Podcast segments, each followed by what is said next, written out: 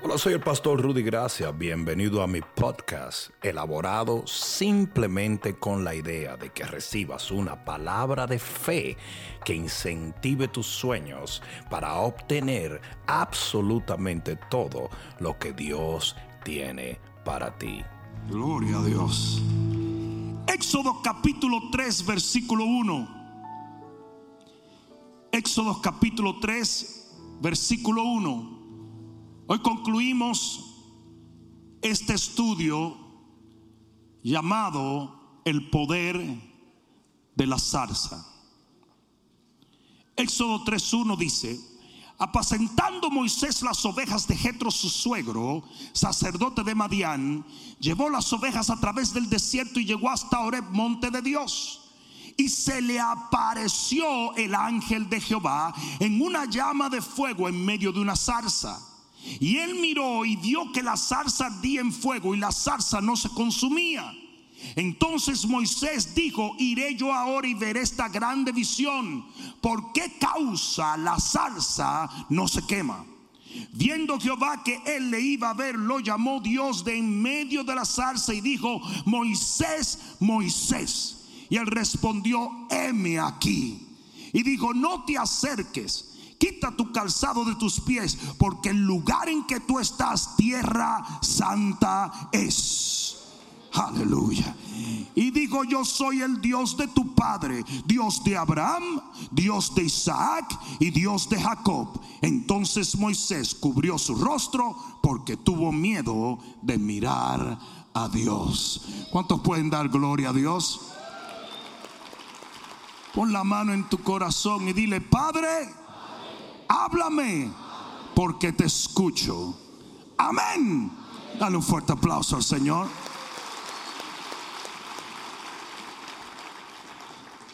Siéntate un momento, por favor.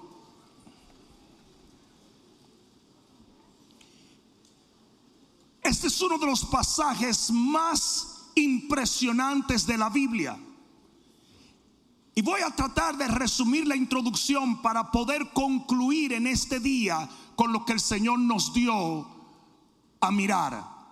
Es importante que entendamos que Moisés nace como un esclavo. No tenía aspiraciones, no tenía deseos, no tenía absolutamente nada. No tenía un norte ni una razón por la cual vivir. Yo no sé si ustedes entienden este principio, pero no podemos escoger el lugar donde nacemos pero sí podemos escoger el resto de nuestra vida.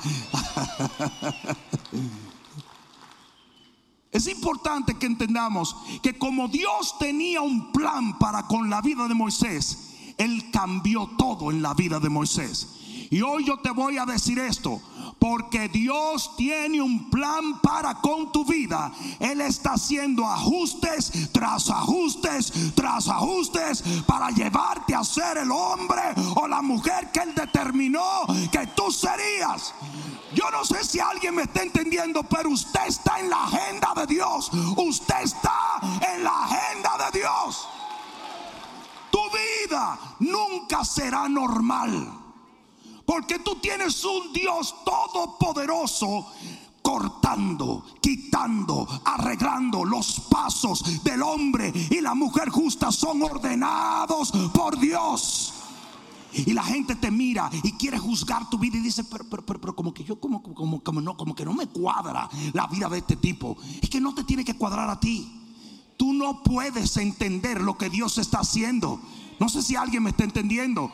Y la vida de Moisés llegó un momento en que ya no tenía sentido. Todo estaba de patas para arriba. Y así a veces es nuestra vida. Y lo que tú tienes que entender es, cuando tú estás en las manos de Dios, quizás tú no entiendas, pero vas avanzando en el nombre de Jesús. Asimismo Moisés fue avanzando hasta que Dios lo convierte en un príncipe de Egipto. El tipo fue educado en todo lo que era la política, el liderazgo de la nación más poderosa de la tierra.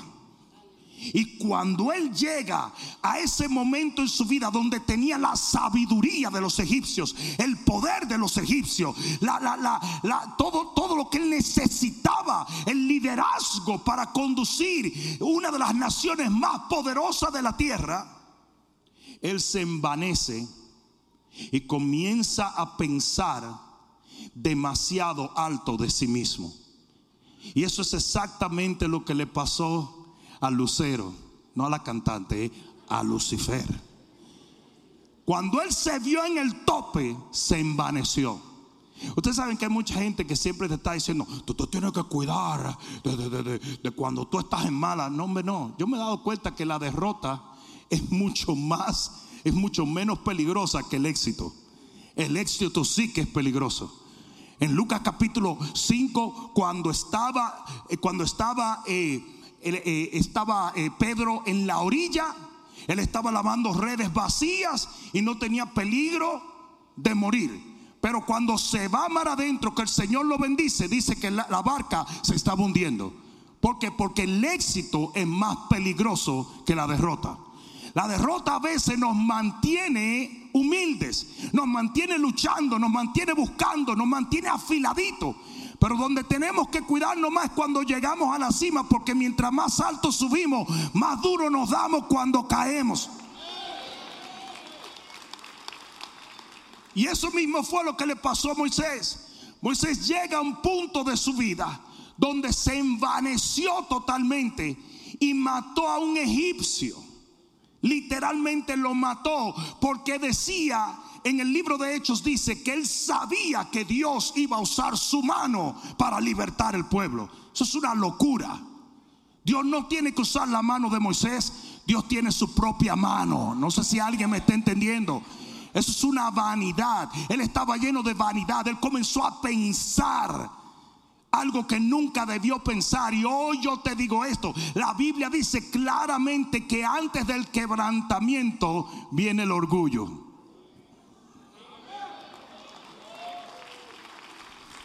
Y eso fue exactamente lo que pasó con Moisés. Porque cuando nos ponemos vanidosos con Dios, Él nos lo quita todo. No sé si alguien me está entendiendo. Oye, se va todo. Lo peor que tú puedes hacerle a tus hijos es convertir a tus hijos en ídolos. Lo peor que te puede, le puedes pasar a tu negocio es convertir tu negocio o tu carrera o tu talento en ídolos. El único digno de adoración y gloria se llama Jehová de los ejércitos. Y cuando usted lo pone primero a Él, usted no tiene que preocuparse de nada más porque Él se encarga del resto. Y Dios toma a ese príncipe y lo tira en un desierto por 40 años. Todo lo que ese tipo yo fue un montón de ovejas. Ve, ve. Pero al final de los 40 años, oh, porque siempre llega un día final. Yo no sé si alguien me está entendiendo. Todo problema, toda situación, todo proceso tiene una fecha de caducidad en tu vida. Yo no sé si alguien está entendiendo eso. Lo que sea que tú estés atravesando, un día va a ser transformado en un camino de gloria, victoria.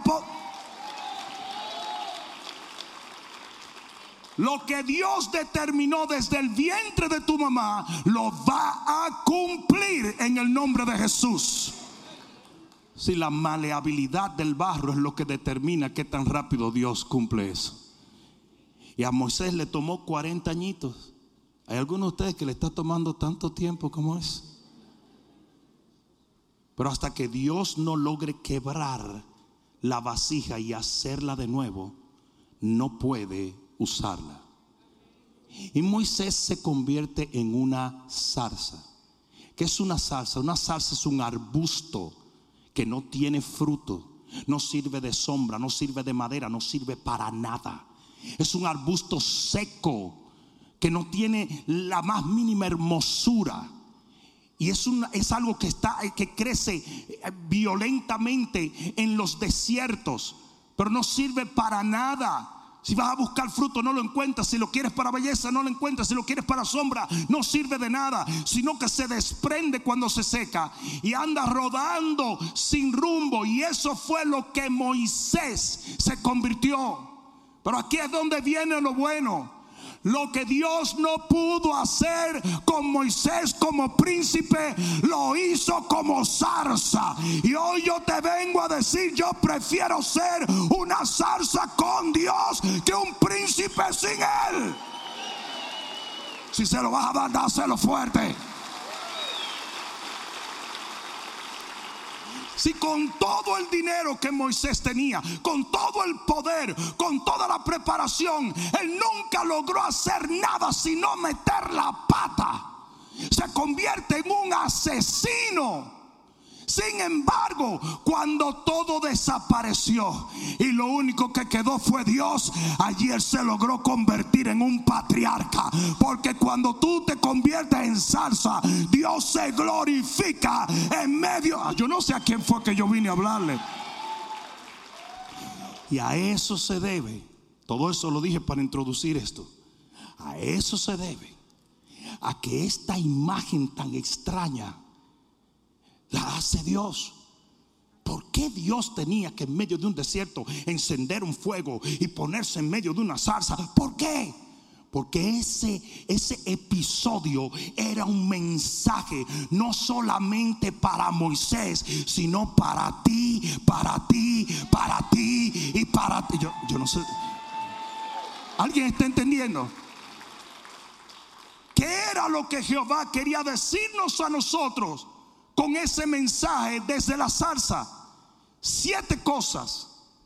Ya hemos visto un par de ellas, pero solamente a manera de repaso las voy a leer. Número uno, el Señor le quiso decir a Moisés, ahora que eres zarza, yo seré visto en medio de ti. Si una cosa que él quería mostrarle a Moisés era que la salsa estaba en medio del desierto, pero ¿saben quién estaba en medio? Y dice la Biblia, en medio de la salsa, Jehová. ¿Alguien está entendiendo eso? Tú quieres que Dios se vea en tu vida. Tú quieres que Dios se vea en tu hogar. Tú quieres que Dios se vea en tu matrimonio. Tú quieres que Dios se vea en tu negocio. Usted tiene que aprender a morir al yo para poder ser levantado por Dios. Nadie vio a Jehová al lado de Moisés cuando era un príncipe. Nadie lo vio.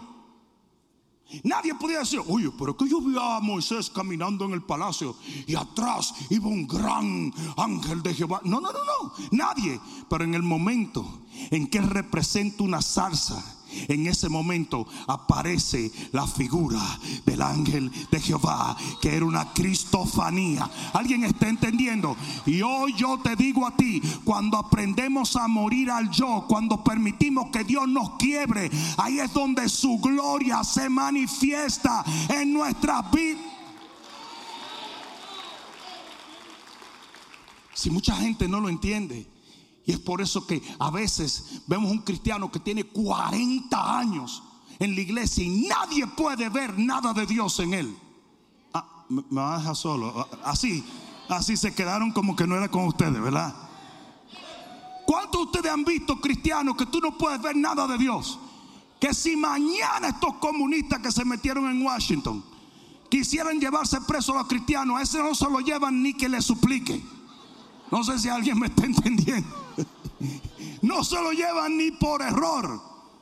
Que yo soy cristiano. Mira, Freco, tú eres peor que nosotros, hermano. ¿Qué tú estás hablando, Yo conozco cristianos que tú no ves de Dios en ellos nada.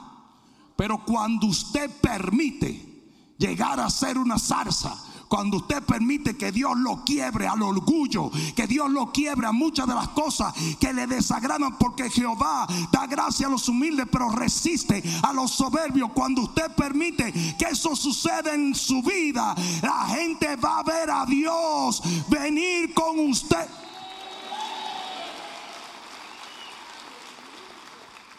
Ustedes saben que cuando en el jardín del Edén Adán y Eva estaban vestidos de gloria, dice la palabra de Dios en el libro de Salmo. Y por eso ellos se dan cuenta que están desnudos cuando desobedecen a Dios. O sea que ellos caminaban con un vestido de luz, un vestido de gloria. Hubo, había momentos donde el enemigo no sabía si era Jehová que venía o era Adán que venía. Y así tiene que ser en la vida de nosotros. Que la gente vea a Jesús a través de mi vida. Que la gente me oiga y me escuche y digan, hay algo de Dios en ese... La segunda cosa que el Señor le quiso decir con esta imagen es, ahora que eres salsa, el fuego no te consumirá. Y yo te voy a decir una cosa, aquellos que han aprendido a morir van también a aprender una cosa, que nadie mata a un muerto. ¿Lo puedo decir otra vez? Nadie mata a un muerto. Por eso era que Pablo decía, ya yo no vivo, sino que Él vive en mí. Y es por eso que Pablo no le tenía miedo a nada. Y cuando trataron de matarlo mil veces, no pudieron. ¿Por qué? Porque el fuego no consume a aquellos que han sido procesados por Dios. Sadrach, Mesach y Abednego fueron al horno de fuego, pero habían sido hombres quebrados, quebrantados, procesados por Dios, y por eso la llama no pudo arder en ellos. Y hoy yo he venido a decirle a alguien que esté escuchando esta palabra: nada te va a tocar, nada te va a obstaculizar. Usted deje que Dios sea el rey en medio de su vida. Y La tercera cosa que el Señor quiso decir con esta visión fue, ahora que eres salsa, Moisés, atraeré muchos a ti. Escucha esto. Dice que Moisés, óigame bien, corrió a ver qué estaba sucediendo. Ustedes han visto cómo hay gente que por más que quiere que la gente acepte su mensaje, la gente rechaza el mensaje porque lo rechaza a ellos. ¿Sí o no? Es más, la gente llega a veces a decir, mira, mira, mira, mira, no, no es, mira, esto va a ser sincero. No es la cuestión del evangelio, porque a mí me gusta el evangelio. Tú sabes, a mí me gusta el evangelio, tú sabes. A mí me encanta el evangelio, pero tú me caes pesado. O te lo dicen de otra gente. Mira, es que el tío tuyo di que evangélico y predicándome a mí y es un loco. ¿Tú sabes por qué? Porque muchas veces la gente no rechaza la palabra, rechaza al individuo. No sé si alguien me está entendiendo. Porque es una persona todavía llena de un montón de cosas que no representan a Dios en nada. No sé si alguien me está entendiendo. Si usted está lleno de envidia y lleno de maledicencia y lleno de vagamundería y en la chuleta 24 horas al día, ¿usted cree que la gente va a aceptar lo que usted dice? Usted tiene que vivir lo que usted cree, no predicar lo que usted cree. Yo no sé si alguien me está entendiendo. Ustedes han visto hoy en día cómo toda esta gente siempre dice, hay que andar con mascarilla y ellos no andan con mascarilla. Porque eso es una falsedad. No sé si alguien me está entendiendo. Entonces todos los que se han tomado, usted tiene que andar con la mano. Toditos salen sin ella. Nada más están esperando a que las cámaras se quiten y ellos se la quitan. Es una hipocresía. Yo dije, es una hipocresía. Pues la misma hipocresía sucede con algunos evangélicos. Usted le quiere predicar a su primo, pero usted está peor que su primo.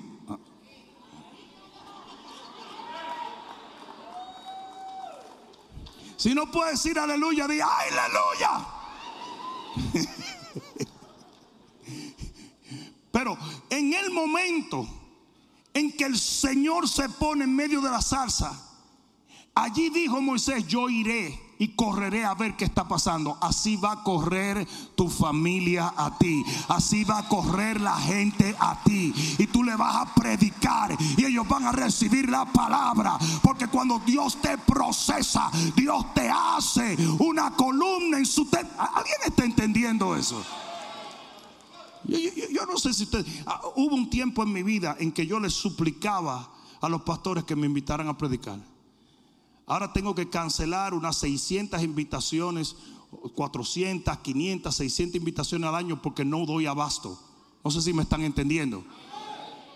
Porque la gente corre hacia aquellos que tienen algo de Dios. Y después que usted pasa por un proceso donde el orgullo se ha arrancado de su vida, donde usted tiene un solo objetivo y es adorar a Dios, la gente va a venir, va a tocar la puerta de tu casa, te va a decir, yo quiero ir sobre ese Cristo. Tú eres una carta abierta para ser leída por todos. Solo pregúntate qué es lo que la gente está leyendo. No sé si me están entendiendo. Ah, somos una carta abierta para ser leída por todos. ¡Wow! ¡Diáñele! Envidia, chismografía, condenación, mal genio, avaricia. Es que, oye, yo no sabía que había tanto silencio. Ese silencio te está haciendo ver culpable. Oíste. Aquel estaba haciendo así, ya mismo va a decir mi pecado, ya lo va a decir, ya lo va a decir, ya lo va a decir. ¿Será esto una lotería? Pero gente corre a la gente que ha sido procesada. Lo voy a decir otra vez. Gente corre hacia aquellos que han sido procesados. ¿Alguien entendió?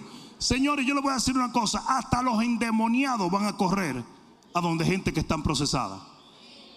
La Biblia dice que el Gadareno se echó a correr hacia donde Jesús estaba y cayó de rodillas. No fueron los demonios que lo hicieron correr. Ningún demonio va a correr hacia Jesús. Fue el hombre. Porque cuando alguien quiere correr hacia alguien que tiene algo de Dios, no te pueden parar ni dos mil demonios. Ahora mismo no puede estar viendo un brujo o una bruja y los demonios le han dicho, tú no vas a llegar, déjame decirte en el nombre de Jesús. Si usted corre a Jesús, usted lo encuentra. Y no hay demonio que te pueda dañar, no hay demonio que te pueda destruir. Una de las razones por la cual, ustedes saben que muchos pastores me dicen, pero ¿cuál es el secreto del crecimiento de segadores? ¿Qué secreto ni secreto? Todo esto es producto de una muerte. Todo esto es producto de lo que acontece en nuestro diario vivir. Nosotros hemos muerto para que otros vivan. Hemos muerto al yo, al orgullo, al pecado, para que otros encuentren la luz en Cristo Jesús. Y la gente viene y viene y viene y viene y viene y viene y sigue viniendo. Y va a nuestros grupos y viene a nuestros eventos y vienen de todos sitios. Hasta en pandemia. Nosotros casi duplicamos el número de nuestras reuniones. Alguien debió decir amén. Es por eso que nunca cerramos. Y usted dice, pero ¿por qué no cerraron si el gobierno, tu gobierno? Mi gobierno está en el tercer cielo. Allá tú, si tú cierras. Pero ah, eh, si el Señor me hubiera dicho cierra, muchacho, lo tranco hasta con coquí la puerta, así mira. Pero como Él nunca me dijo eso, no le voy a hacer caso. Hay que obedecer a Dios y no al hombre.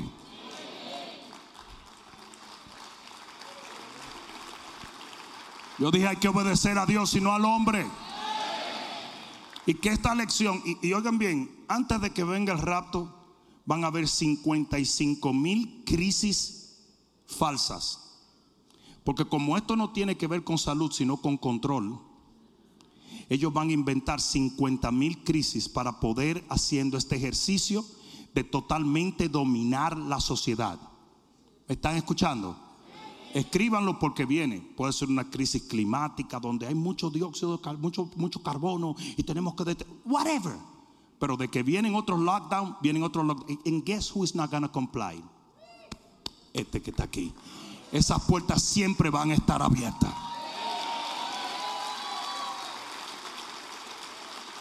Y ahorita viene un delta, un alfa, un mega, un lo que sea. Que, que sea ahora otro, es otra cuestión que, que chinchimpín tiró esto. Algo van a decir. Y todo el mundo esconderse. Nosotros somos el pueblo de Jehová y nosotros obedecemos la voz de nuestro Señor. Alguien debió decir amén aquí.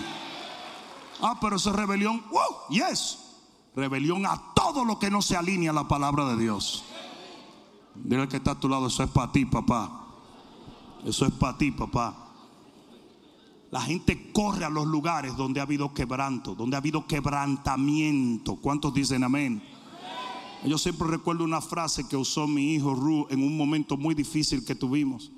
Él me dijo lo siguiente, me dijo, ¿de qué serviría tanto dolor si no terminamos siendo mejores cristianos?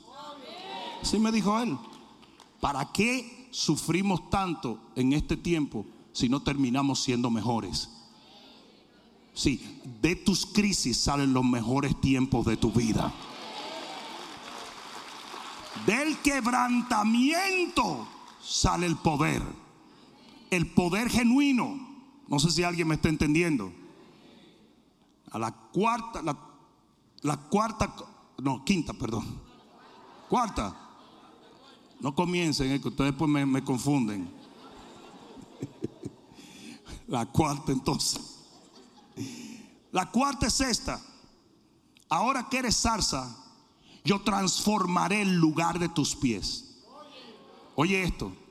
¿Cuántas veces nosotros no le pedimos a Dios que cambie la gente de nuestro trabajo? Cambia a mi marido. Cambia a mi suegra. Cuántas oraciones sin poder. Cambia mi lugar trabajo. Cambia mi universidad.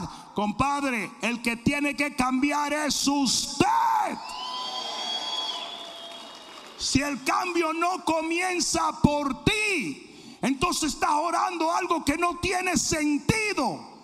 Porque si Dios llegara a cambiar tu entorno y no te cambia a ti, usted lo vuelve a entollar. Hello. Un ejemplo muy, muy, muy, muy simple.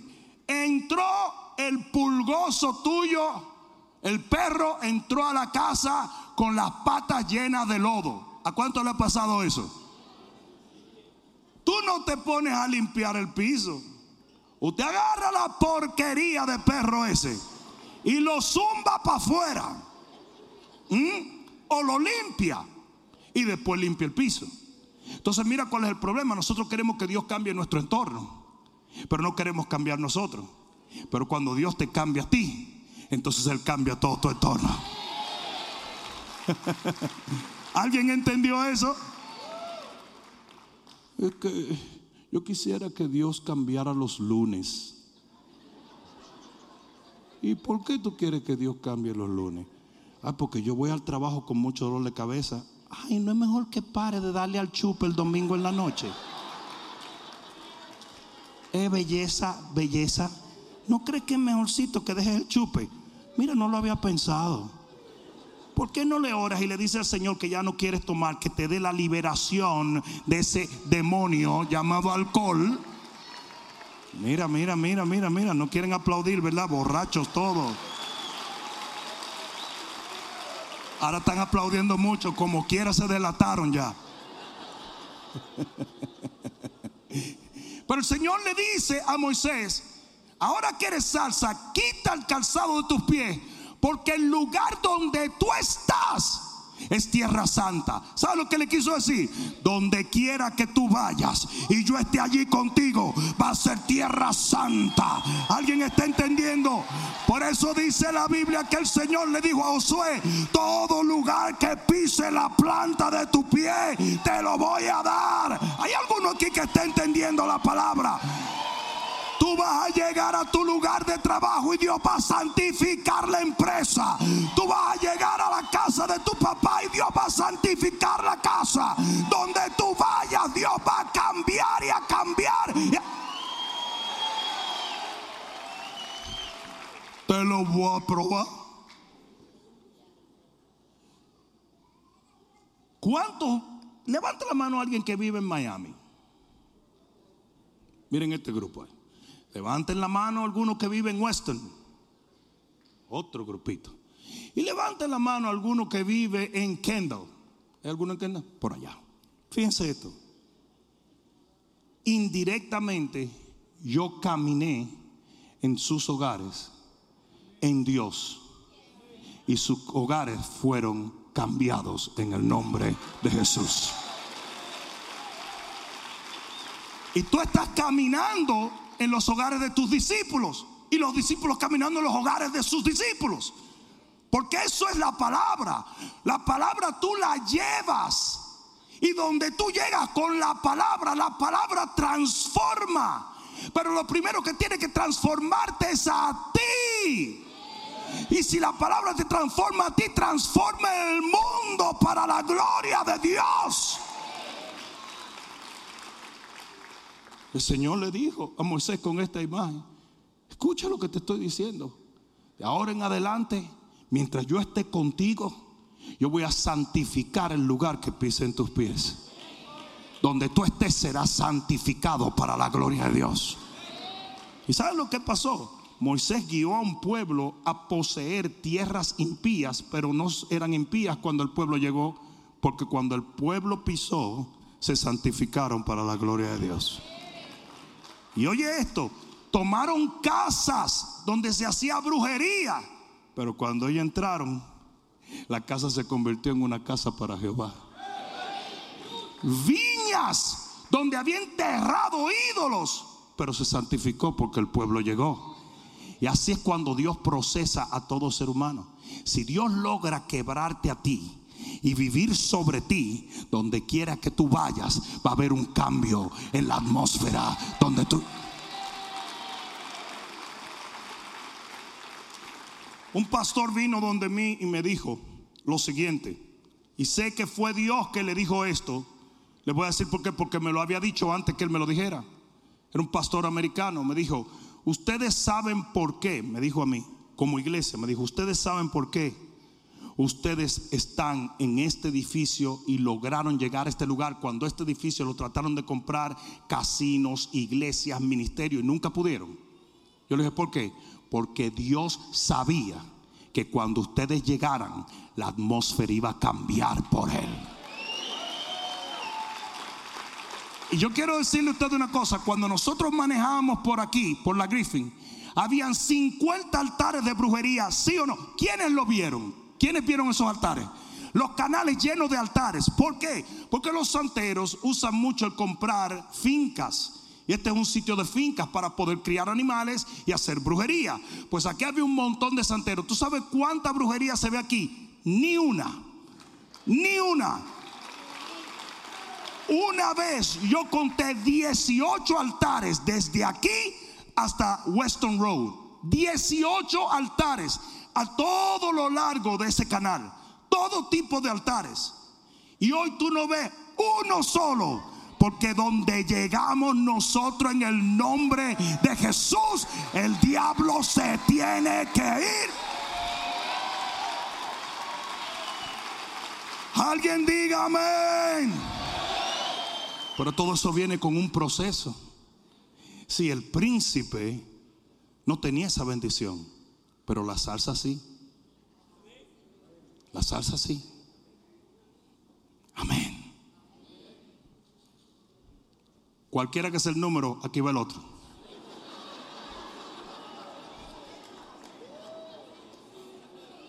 El 5. Pero tú crees que es una lotería o una cosa. Cinco. Ahora que eres salsa, oirás mi voz. Oigan bien, Moisés nunca había escuchado la voz de Dios hasta ese momento. Audiblemente en un desierto y escuchó la voz porque estaba quebrado. Ustedes saben por qué hay gente que no oye a Dios porque hay demasiada chuleta en ti. Demasiada carne. Demasiada carne. Usted necesita de crecer para que Él crezca en usted. ¿Alguien está entendiendo eso? Usted necesita de crecer. Y lo que el Señor le quiso decir con esa imagen de la salsa es, ahora que tú eres salsa, vas a escuchar mi voz. Porque por primera vez Moisés oyó a Dios audiblemente. ¿Alguien está escuchando eso? Y yo le digo a ustedes que la gente procesada comienza a entender cosas que antes no entendía. ¿Cuántos de ustedes no han visto cristianos que dicen, tú sabes que el lío es que yo leo y leo la palabra, pues como que no se me queda nada, como que no se me queda nada, como que no se me queda nada. Pero los chismes se te quedan, ¿verdad? Sí. Le sabe la vida a todo el mundo. Sabe con quién se casó este, con quién se divorció, con quién anda, qué hizo fulana, qué hizo sutano, qué hizo mengano. Y cada servicio se lleva siete chismes más. Y los tiene todo alineadito, compadre. Mira, aquí hay una doña que gracias al Señor, el Señor se la llevó. Yo no sé si fue el diablo, ¿verdad? Pero yo no necesitaba poner nada en las redes sociales. Cuando yo quería que algo se supiera, yo accidentalmente lo dejaba caer delante de esa señora. Eso yo lo hacía el miércoles en la noche y para el domingo no había una gente que no se hubiera enterado. Aquello era impresionante, compadre. Se dice en mi país Radio Bemba. Aquello es impresionante. Pero hay gente que dice, yo como que leo y no retengo. Yo oigo la palabra que el pastor, pero no la agarro. Pues mira, cuando Dios te hace añicos, cuando hay menos de ti, cuando todo lo que tú tienes Dios, tú vas a oír la voz de Dios claramente. Desde los cielos habló Dios audiblemente cuando Jesús estaba en la tierra. ¿Y saben cuándo lo hizo? Cuando Él se sumergió en las aguas del Jordán, que significa muerte. Jordán significa muerte. Y cuando Él se levantó, dice que allí se escuchó la voz de Dios. Y todo el mundo lo escuchó. Porque cuando tú mueres al yo, cuando tú obedeces a Dios y, te, y permites que Dios te procese, en ese momento tú vas a comenzar a escucharlo de la manera más poderosa que jamás tú lo has escuchado. Alguien debió decir amén. Seis.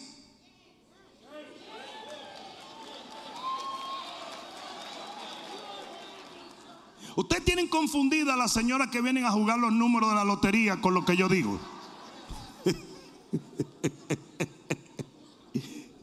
Seis. Otra cosa que el Señor le quiso decir a Moisés con esta imagen es, te conoceré por nombre. Fíjate que por primera vez le dijo Moisés, Moisés. Y ustedes quizás no saben esto, pero existe lo que se llama la, de la, la ley perdón, de la repetición.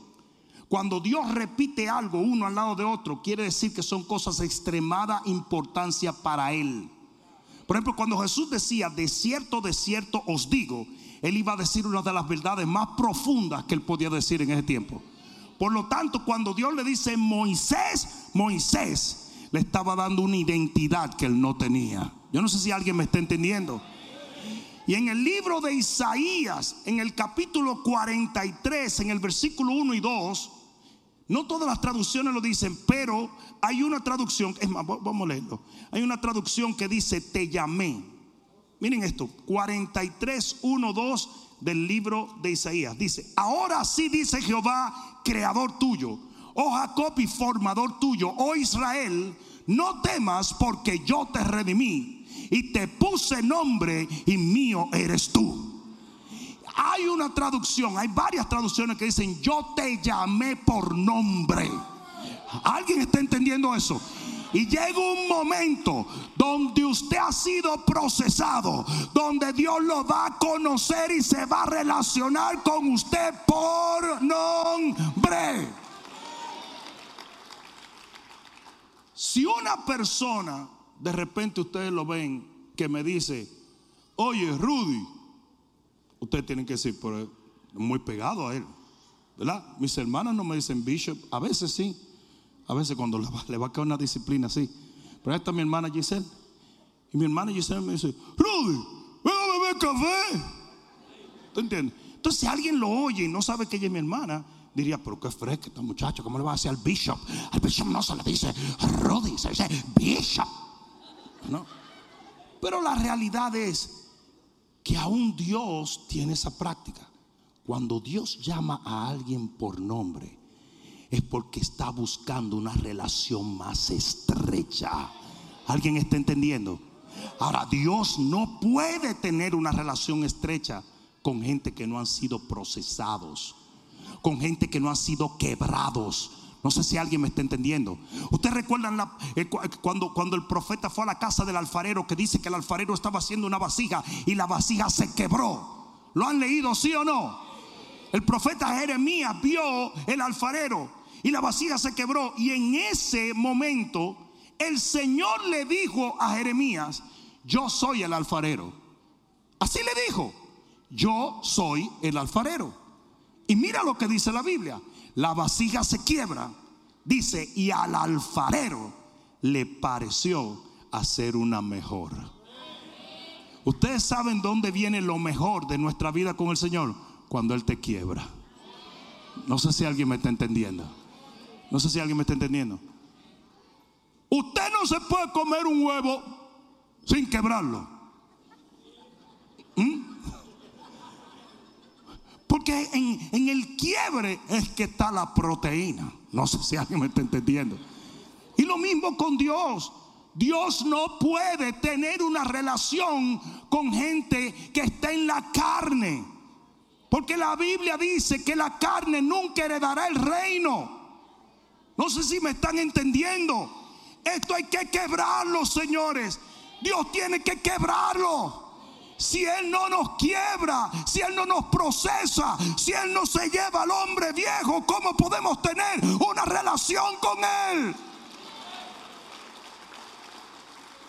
Y eso es lo que Dios ha estado haciendo contigo por mucho tiempo. Te ha estado procesando y tú diciéndole, líbrame de esto, líbrame de aquello. No. Él mismo lo permitió para procesar tu vida. No sé si alguien me está entendiendo aquí.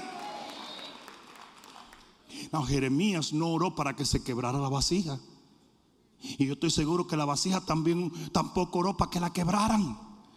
Pero lo interesante es que cuando se quebró, el alfarero hizo una mejor. Y cuando tú eres procesado y te quiebras en el orgullo y dejas de pensar que tú eres un pequeño Dios y comienzas a decirle al Señor, yo quiero vivir por ti, para ti, 24 horas al día, 30 y pico de días al mes, 300 y pico al año. Yo quiero que tú vivas en mí. En ese momento Dios te da lo mejor de tu propia vida. Ustedes saben por qué hay gente que tiene problemas con orar. ¿Mm? Porque ellos son autosuficientes. Ustedes saben cómo una persona no tiene problemas para orar cuando el médico le dice te queda una semana. Esa semana van a orar más que nunca. Ustedes saben la gente que siempre tienen problemas para venir a la iglesia. No, no, tú sabes. Si vengo los miércoles, no vengo los domingos. ¿Verdad? Alá. Mira, Julio, ya llegó el fallo del juez que te van a echar 30 años. Aló, ¿para dónde tú vas? Para la iglesia, mamá. Pero a ti dice que no te gusta y el negro ese dice que te cae mal y dice que te cupió la última vez y, y como que cantan mucho y gritan mucho. Sí, pero yo voy para allá. Ah, no, cuando él ve el prospecto de, unos meses adelante que va a tener una novia que se llama Alberto que pesa 400 libras y tiene pelo en el pecho, entonces de repente, como que todo cambia, ¿verdad que sí? Yo no he visto una sola gente en un hospital dándosela de orgulloso. Para colmo en los hospitales se han inventado una cuestión que yo creo que fue Dios que la hizo, para humillar a uno. Y es que te ponen una bata abierta ahí atrás. Pero ¿qué es eso, señores? Y el velcro. No puedes meterle tres piezas de velcro ahí. No, pero te ponen y siempre te dan la bata chiquita. Entonces tú andas así. Tú andas así con la bata. ¿Y qué es lo próximo que te dicen? ¿Qué es lo próximo que te dicen? Súbete en la camilla. Y la camilla está aquí arriba. Para que tú hagas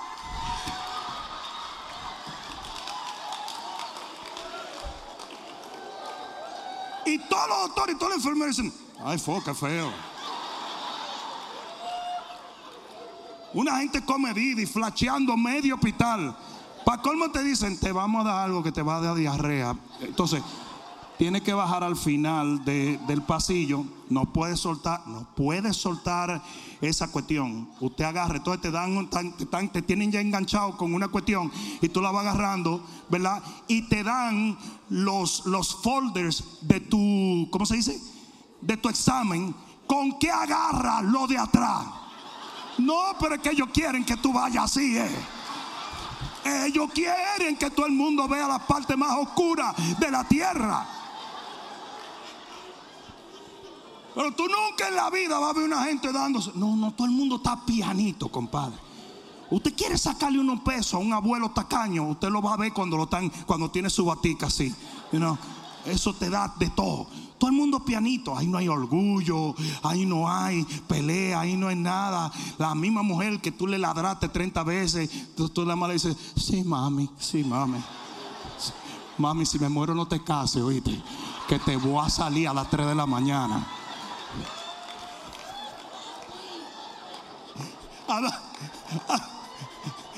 Sí, porque todas las mujeres bien románticas. Amor, si muero, cásate. Cásate. Y si yo me muero, tú te vas a casar con otro. Yo no, yo me quedo ya hasta que Cristo venga, me quedo así.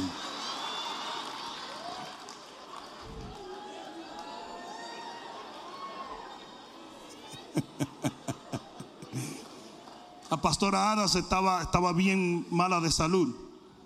Estaba bien mala de salud. Y Pastor Joe se acercó y le dijo: Mira, Ada, déjame saber si te va a morir. Que hay una hermanita que ya yo estoy mirando ahí en la iglesia.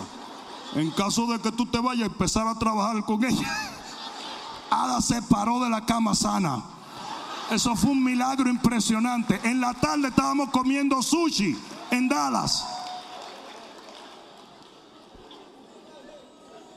Entonces yo le dije a Ada, Ada, y tú quieres tanto a este mequetrefe como para tú sanarte, nada más para que él no se case con otro cuando tú te mueras. Me dice, no, hombre, no. Eso no me importó si nadie le va a hacer caso a eso. Yo me levanté de maldad a él que estaba pensando así.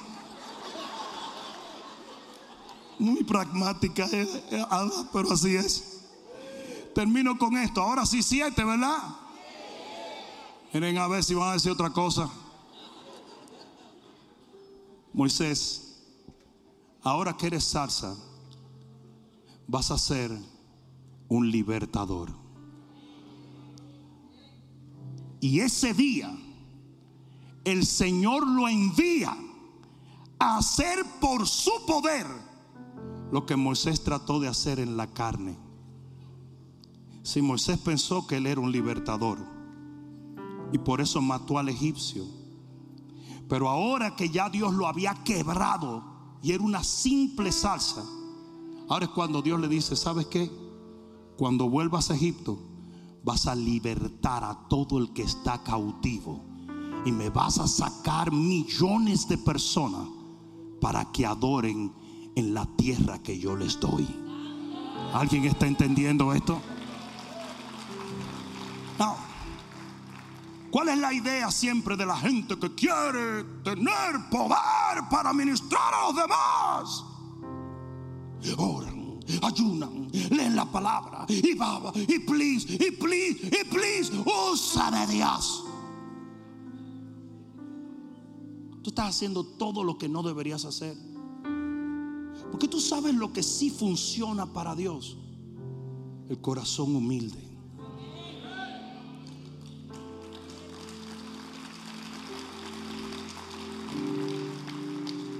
Tres grandes hombres que Dios usó. Tres, y con esto termino. Moisés.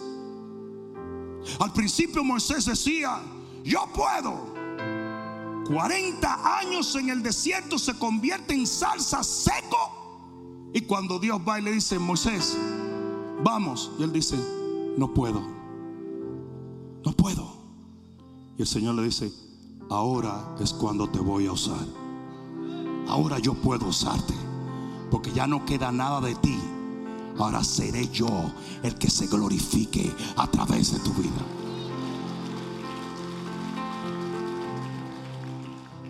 Dios viene donde Jeremías. Le dice, Jeremías, te quiero usar para cambiar la historia. Jeremías le dijo, no, yo soy el menor de mi casa, yo soy un niño. Y el Señor dice, oh, no digas que eres niño, porque donde yo te envíe tú vas a ir. Y lo que yo te diga tú vas a hablar. En otras palabras, oye esto, cuando él se creyó que no podía, Dios dijo, sí vas a poder. Ahora, ¿quién es una persona que obedece a ese extremo? Que va donde alguien le dice y habla lo que alguien le dice, una persona que está quebrantada, que está sometida o no. La tercera persona, Gedeón. Se acerca el Señor y le dice, Gedeón, te voy a usar para libertar a mi pueblo de los madianitas. Y él dice, no, yo soy pobre, yo no tengo dinero, mi familia tampoco, soy el menor de mi casa. El Señor dijo, wow, por eso te escogí y estaré contigo hasta el final. ¿Alguien entendió eso? No es el que se cree más, es el que se cree menos. Porque el que se cree menos depende de Dios. Es por eso que la gente más absurda la escoge Dios para avergonzar a aquellos que toda la gente pensó que eran los mejores. Termino con esto. Cuando el profeta Samuel fue a ungir a un rey en la casa de Isaí, el padre de David, cada uno que pasaba, él decía, este debe de ser. Porque los hermanos de David todos eran guerreros. Y cuando pasaban todos vestidos como si fueran puros reyes, pasaban caminando, de inmediato el profeta decía, debe ser este. Y el Señor decía, ese no es. Seguía, debe ser este, ese no es. En lo natural, cualquiera de ellos podía ser un rey. Y llega el momento donde ya no hay ninguno de los cualificados. Y Samuel dice, Isaí, te tiene que quedar otro. Porque yo sé lo que Dios me mandó a hacer aquí. Digo, sí, me queda uno. Pero un trapo de olla que está allá atrás. Es el que tenemos para limpiar las ovejas. Y dice, tráelo, ese es. Y cuando entró David, dice que él tomó la redoma. La redoma no tenía aceite. Los profetas esperaban al correcto y el aceite fluía de la redoma y comenzó a derramar el aceite sobre la cabeza de David. No porque era más, sino porque era menos. ¿Alguien entendió eso? ¿Alguien entendió eso? Usted tiene que aprender a ser pequeño para que Él sea grande. A decrecer para que Él crezca en ti. A ser menos para que Él sea más. Si tú tienes que entender que lo que Moisés no logró hacer como príncipe, lo logró hacer como zarza. Y por eso si tú estás en un proceso de quebrantamiento en esta vida de, en Cristo, yo te garantizo que al terminar ese proceso, el Señor te va a llevar de gloria en gloria, de poder en poder, de unción en... ¿A quien yo vine a hablarle hoy? Quiero que te pongas de pie. Y quiero que me entiendas que cuando Dios me da una palabra como esta para ponerla en tu corazón, es porque Él quiere hacer lo mismo que Él hizo con Moisés tantos años atrás. Si Moisés ya no está en la tierra, Moisés está en la presencia del Señor. Pero yo estoy parado presencial y virtualmente delante de los Moisés de esta generación y las Moisés de esta generación. Y hoy te, el Señor me envió a decirte que está siendo procesado, está siendo quebrantado. Y cuando el orgullo desaparezca, o el pecado desaparezca, o la envidia desaparezca, o el complejo desaparezca, vas a entrar en los mejores años de tu vida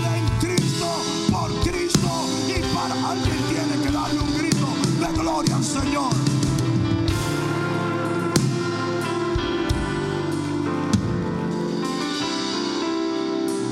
Sin proceso no hay victoria. Así como te digo que sin cruz no hay resurrección. Sin proceso no hay victoria. ¿Y saben qué es lo más peligroso que hoy está viviendo nuestra generación? Que los pastores se han convertido en porristas, en cheerleaders.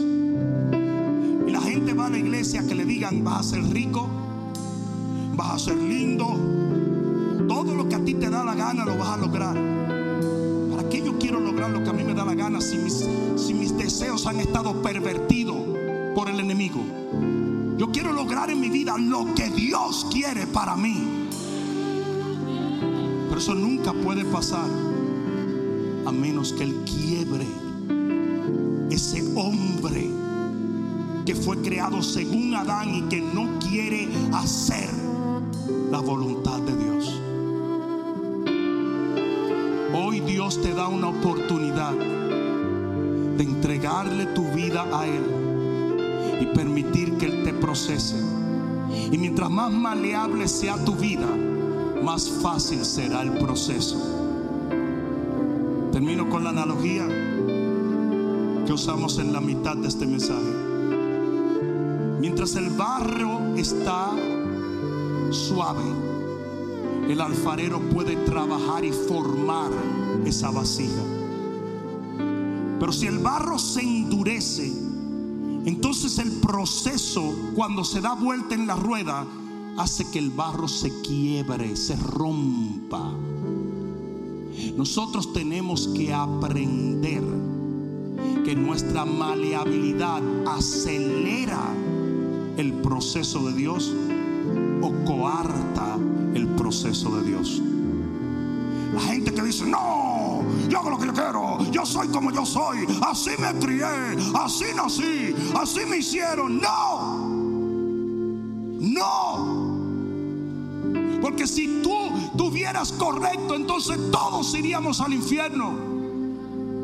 Pero de alguna manera el Señor nos amó tanto que dijo, no, no vas a ser quien tú naciste, tú no vas a ser quien el mundo te hizo. Yo te voy a hacer de nuevo y tú vas a ser quien yo quiero que tú seas.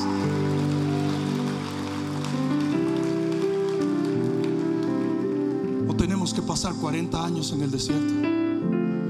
Hello. Yo dije, no tenemos que pasar 40 años en el desierto.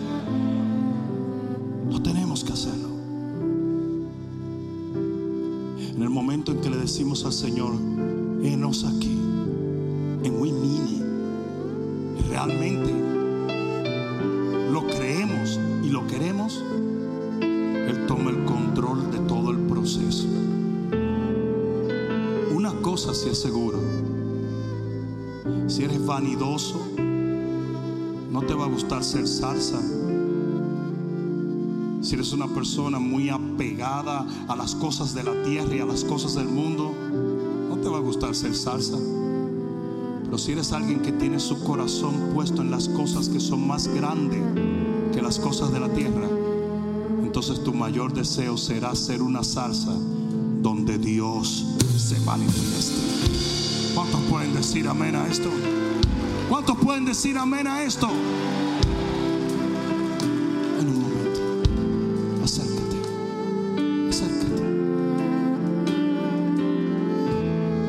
Cierra tus ojos y levanta tus manos al cielo.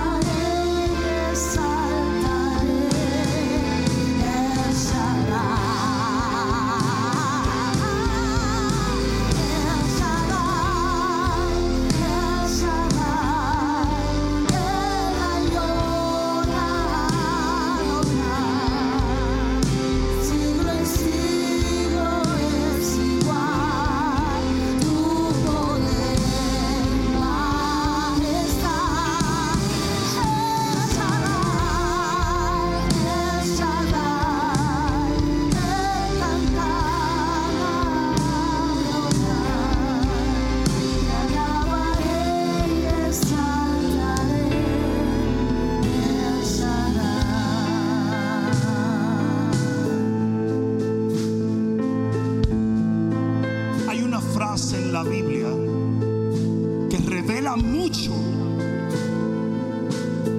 El Señor dijo, a Jacob amé, pero a Esaú lo aborrecí. Mucha gente diría, ¿puede Dios aborrecer? Búscalo en la Biblia. Aún la Biblia habla de seis cosas aborrece Jehová.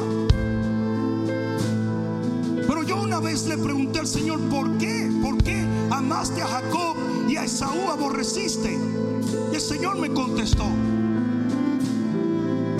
Esaú cambió la primogenitura en un momento de hambre por una comida pasajera. Jacob amó esa primogenitura y aunque era un engañador, él permitió que Dios lo cambiara por completo. Esto? Porque Dios no está trabajando en tu vida para que la semana que viene te vaya bien. Independientemente de que Dios haga un milagro la semana que viene. Dios no está trabajando para que te vaya bien la semana que viene. Él está trabajando para que te vaya bien toda la eternidad. Para ello, Él te tiene que procesar. Él te tiene que procesar. El proceso en la vida de Moisés duró mucho, pero fue un proceso glorioso.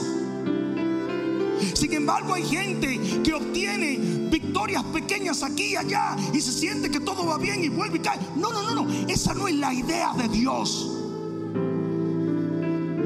Dios quiere cambiarte, pero no para la semana que viene, sino para toda la vida. Porque si Dios logra cambiarte, Él puede reinar completamente sobre ti. Y si Él reina sobre ti, entonces lo que sea que hagas, con quien sea que lo hagas, de la manera que lo hagas, va a salir bien. Yo dije, va a salir bien. Gran mayoría de la gente nos ve a nosotros y siempre nos dice lo mismo. ¿Cuál es el secreto de un ministerio que toca millones de personas alrededor del mundo? ¿Cuál es el secreto? ¿Por qué tú vas y, y vienen 200 mil personas o, o 100 mil personas? Escucha, ¿por qué? Se llama muerte. Se llama muerte al yo. Donde quiera que tú veas a Dios levantar a alguien, puedes buscar el día y la hora en que esa persona murió al yo. Que eso fue lo que dijo Pablo. Ya no vivo yo, sino que Él vive en mí.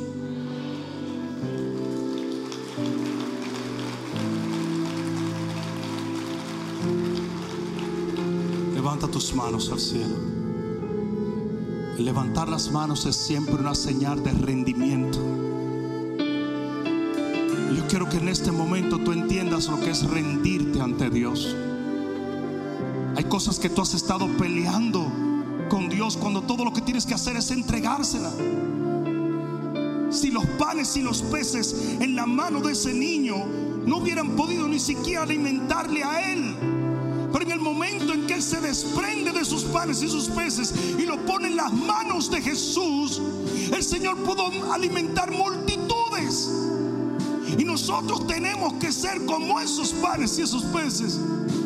En las manos nuestras no hacemos nada, pero en las manos del Señor cambiamos la historia. Alguien debió decir amén allí. Levanta tus manos al cielo. Y por un momento yo quiero que tú ores allí donde estás.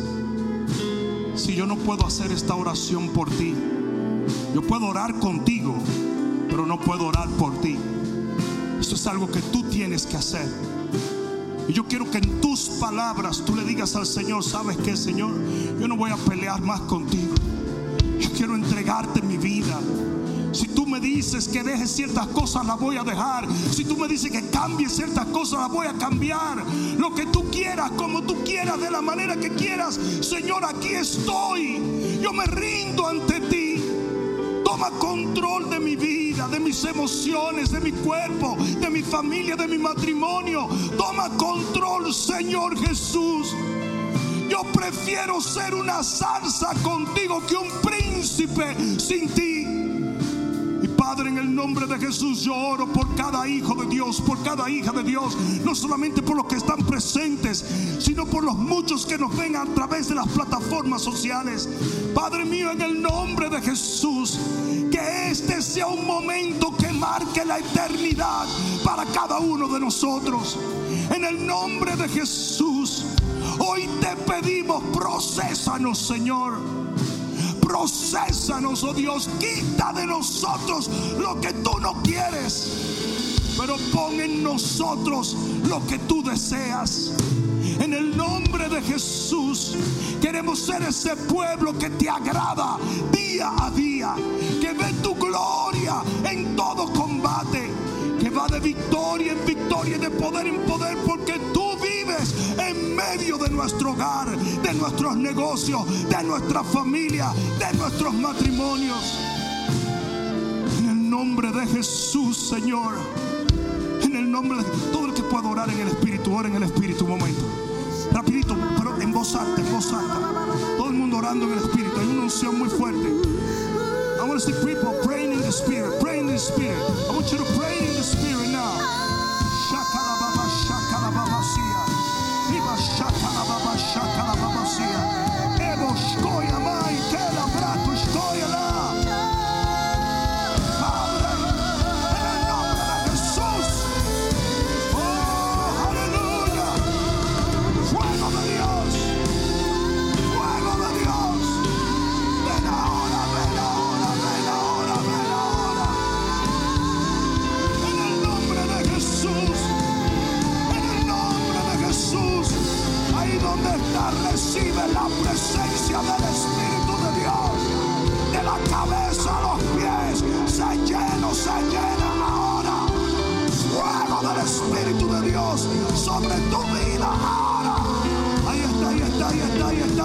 Recíbelo. Más, más, más, más, más, más, más, más. Llenos, llenos, llenos, llenos. Fuego de Dios, fuego de Dios. El Señor va a quemar todo lo que no es de Él. El Señor va a arrancar todo lo que no viene de Él. En el nombre de Jesús, de quien soy, a quien sirvo. Padre, llénanos ahora. Manifiesta tu gloria, Dios. Tu gloria, oh Dios.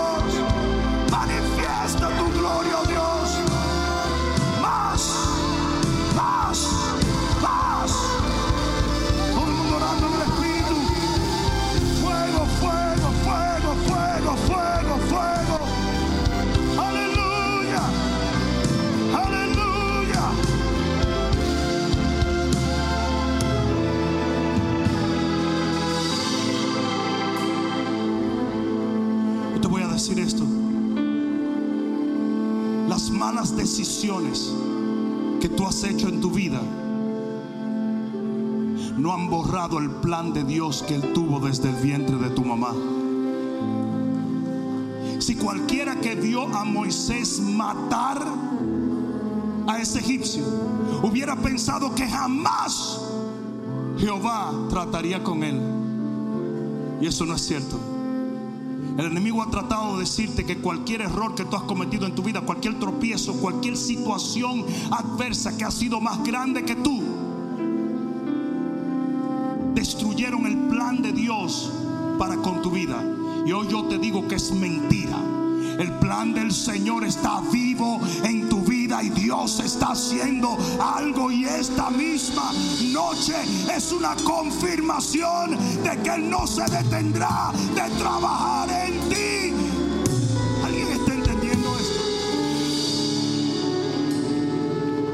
tus manos al cielo y dile, Padre, perdóname si alguna vez he preferido vivir para mí que vivir para ti. En este día yo me entrego por completo a tu plan para mi vida. En el nombre de Jesús, haz de mí esa persona destinaste desde el vientre de mi madre. En el nombre de Jesús, hoy te entrego mi vida por completo. Haz de mí lo que a ti te pareciere. En el nombre de Jesús, el que lo crea diga amén, amén. O no, si se lo vas a dar, dáselo fuerte.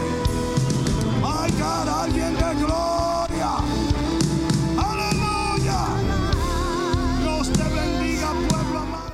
Espero que esta palabra cale profundamente en tu alma y que se convierta en pasos de fe que te permitan llegar al destino que nuestro Señor ha trazado delante de ti y de los tuyos. Dios te bendiga.